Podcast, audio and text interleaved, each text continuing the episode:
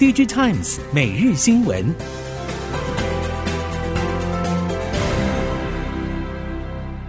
听众朋友您好，欢迎收听 DG Times 每日新闻，我是袁长杰，现在为您提供今天科技产业的新闻重点。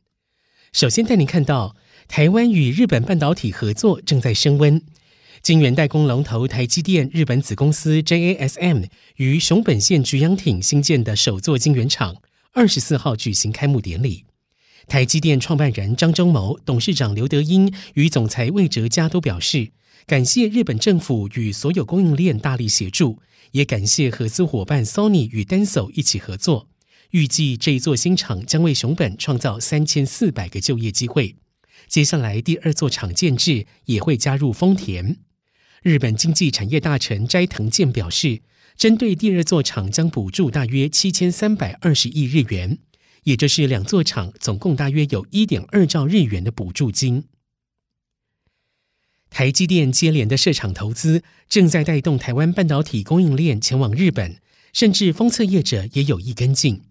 日经新闻报道，台湾力成正在评估将高阶封装服务拓展到日本。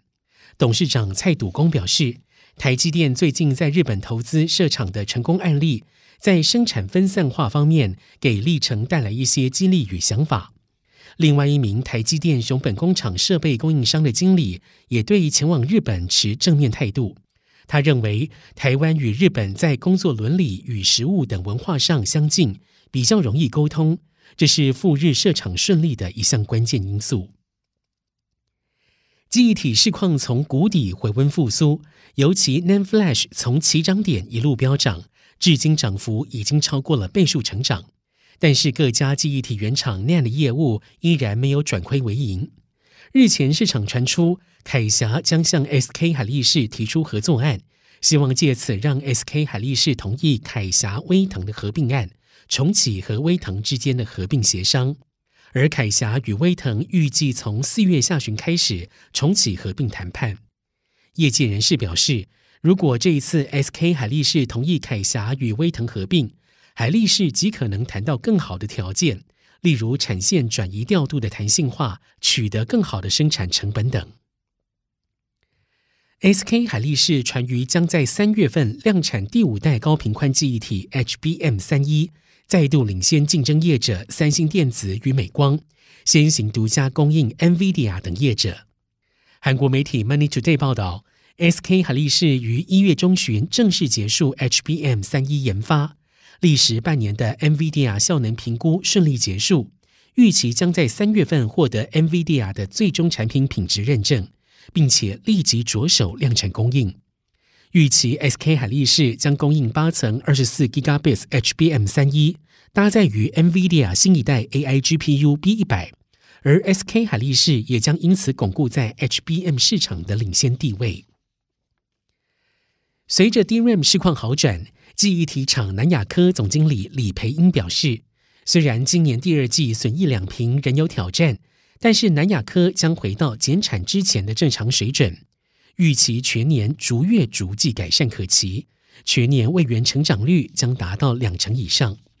李培英表示，上半年价格调涨比较明确，虽然下半年也有机会调涨，但还是需要关注各种变数。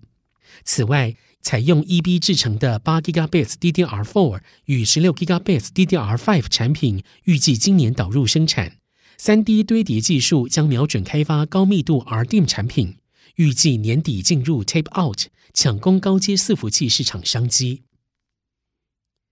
受到地缘政治、产业结构转变的大影响，不少台系半导体零组件大厂近日前往新兴市场开辟新战场。IC 封测龙头日月光也发出声明，将以新台币二十一亿元以上收购英飞凌两大后段封测厂，分别落在菲律宾甲美地市以及南韩天安市。营运长吴田玉表示，汽车和电源管理市场都是日月光的策略关注领域。收购英飞凌在甲米地和天安市的工厂，都标志着日月光与英飞凌建立长期战略伙伴关系，开发后段制造解决方案，以匹配未来成长机会的强烈承诺。在手机市场有望全年呈现正成长，以及 AI 伺服器动能延续之下。记忆体供应链重返光景。近期市场 NAND Flash、DRAM 以及高频宽记忆体 HBM 价格走扬，也带动了周边供应链业者营运表现升温。代理记忆体的台系通路业者表示，原厂价格持续调升，但是也因为客户端有预期心理，系统厂积极备货，一月通路端的库存相对较高。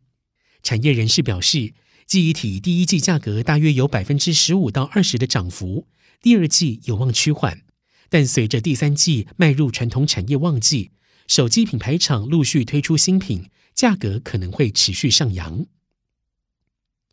显示驱动 IC DDI 业者投入 AIoT 应用发展成为显学，